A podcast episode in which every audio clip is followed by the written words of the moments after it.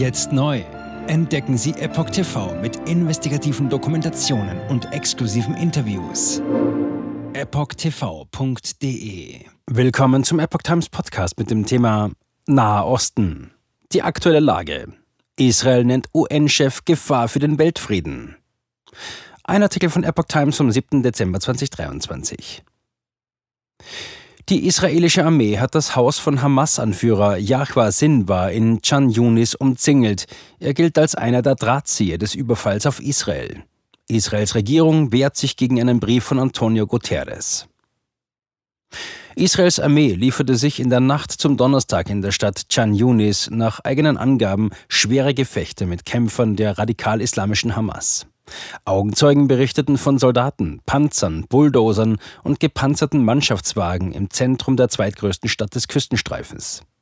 Regierungsangaben zufolge wurde das Haus von Hamas-Anführer Yahwa Sinwar umstellt. Tunnel von Hamas-Anführer umzingelt. Israels Regierungschef Benjamin Netanyahu sagte in einer Videobotschaft, die Armee habe das Haus von Hamas-Anführer Yahwa Sinwar in Chan Yunis umzingelt. Dieser versteckt sich laut Armeesprecher Daniel Hagari in einem der Tunnel unter der Erde. Der 61-jährige Sinwar gilt als einer der Drahtzieher des beispiellosen Überfalls der Hamas auf Israel am 7. Oktober 23. 23 Jahre seines Lebens verbrachte er in israelischen Gefängnissen. Yihya al-Sinwar könne fliehen, sagte Ministerpräsident Benjamin Netanyahu. Zitat, aber es ist nur eine Frage der Zeit, bis wir ihn finden. Zitat Ende. Die israelische Armee erklärte, sie habe die Verteidigungslinien der Hamas zerstört und mehrere Terroristen eliminiert. Zudem seien in der Umgebung von Chan Yunis 30 Tunneleingänge zerstört worden. Die Hamas teilte über den Online-Dienst Telegram mit, dass ihr bewaffneter Arm, die Essedin al-Qassam-Brigaden, Zitat, gewaltsam gegen die Besatzungstruppen vorgehe. Guterres geht zum UN-Sicherheitsrat. Israel. UN-Chef Gefahr für den Weltfrieden. UN-Generalsekretär Antonio Guterres warnte in einem Brief an den UN-Sicherheitsrat vor einem Zusammenbruch der öffentlichen Ordnung im Gazastreifen. Dadurch könne selbst eine begrenzte humanitäre Hilfe unmöglich werden, fügte er hinzu.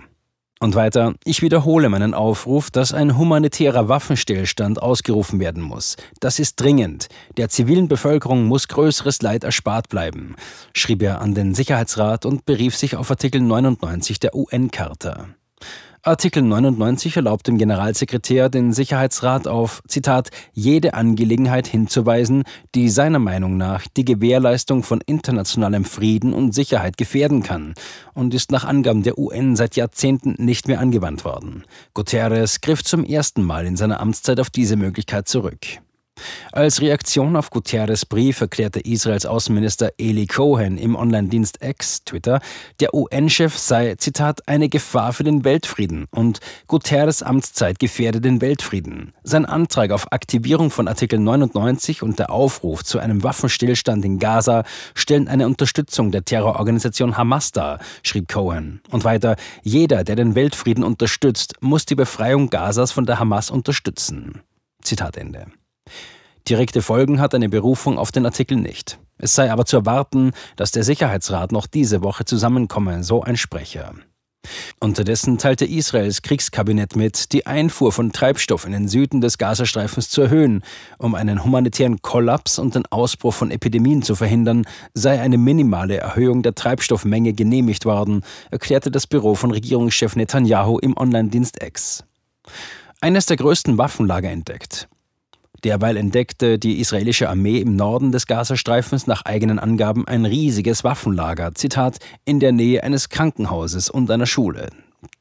Es handelte sich um eines der größten Waffenlager, das jemals im Gazastreifen entdeckt worden sei, teilte das Militär mit. Weiter hieß es, dass drei israelische Soldaten am Mittwoch bei Kämpfen getötet worden seien. Angesichts der Ausweitung der Kämpfe kommen die in den Süden geflüchteten Bewohner des Gazastreifens immer mehr in Bedrängnis.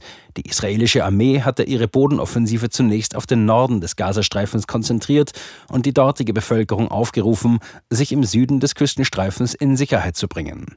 Zahlreiche Menschen waren daher nach Chan Yunis geflohen. UN-Angaben zufolge wurden mittlerweile 1,9 Millionen Palästinenser innerhalb des Gazastreifens vertrieben. Zitat: Wohin sollen wir gehen, um Himmels Willen? Wir haben Chan Yunis verlassen und sind jetzt in Zelten in Rafah, sagte Chamis al-Dalo der AFP. Er war zunächst aus der Stadt Gaza nach Chan Yunis geflohen.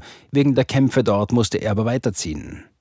Berichten von Augenzeugen zufolge sind tausende Familien nun von Chan Yunis nach Al-Mawasi geflohen.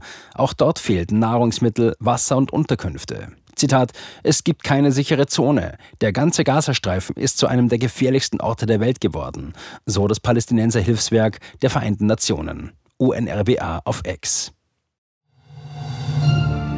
Jetzt sieben Tage den vollen Zugang zu spannenden Diskussionen wie dieser zur Transgender-Ideologie und ihre Folgen sowie vielen anderen heißen Themen sichern. Darunter auch das preisgekrönte Doku-Drama Gender Transformation, die Impfdoku Die verborgene Krise oder den Enthüllungsfilm Der Schattenstaat über die woke ESG-Agenda, die zu einer schönen neuen Welt der sozialen Gerechtigkeit führen soll.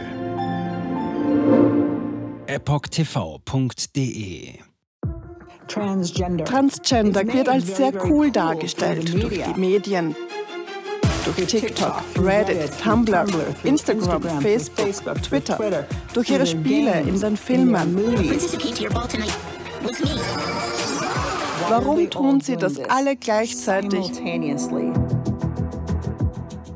Ich war 15 Jahre lang Lehrerin an einer öffentlichen Schule. Unsere öffentlichen Schulen haben sich verändert. Vor fünf Jahren gab es keine Schüler, die sich als nicht-binär identifizierten. Wir wussten noch nicht einmal, was Genderfluid war.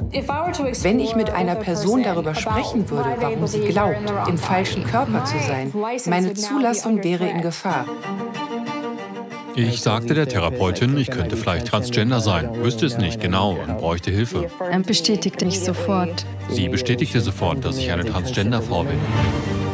Diesen Kindern werden gleich nach der ersten Sitzung Pubertätsblocker verschrieben oder sie werden einfach durch die Operationen gejagt. Und dann habe ich mich schlecht gefühlt, müde und erschöpft. Ich fühlte, meine Mutter sagte, ich war kreidebleich. In fast allen Lebensbereichen meines Lebens war ich einfach nicht mehr funktionstüchtig. Ich erfuhr, dass ich nur noch zwei Wochen zu leben hatte. Meine Tochter hatte Schmerzen. Sie weinte, konnte nicht schlafen, sich nicht konzentrieren, nachdem sie diese Hormone einnahm. Die Behauptung, dass Pubertätsblocker reversibel sind, ist eine. Sie hemmen tatsächlich die Entwicklung. Ärzte werden nicht den Mut haben, sich zu äußern. Nur wenige von uns tun es. Denn wenn sie einer sehr großen medizinischen Organisation angehören, wäre ihr Arbeitsplatz in Gefahr. Es ist eine Industrie im Wert von 1,5 Milliarden Dollar allein für chirurgische Eingriffe. Es handelt sich um eine politische Agenda, die umgesetzt wird. Und Kinder sind hier Versuchspersonen. Wenn man in diesem Land nach etwas suchen will, muss man dem Geld folgen denn es wird einem immer die Wahrheit sagen.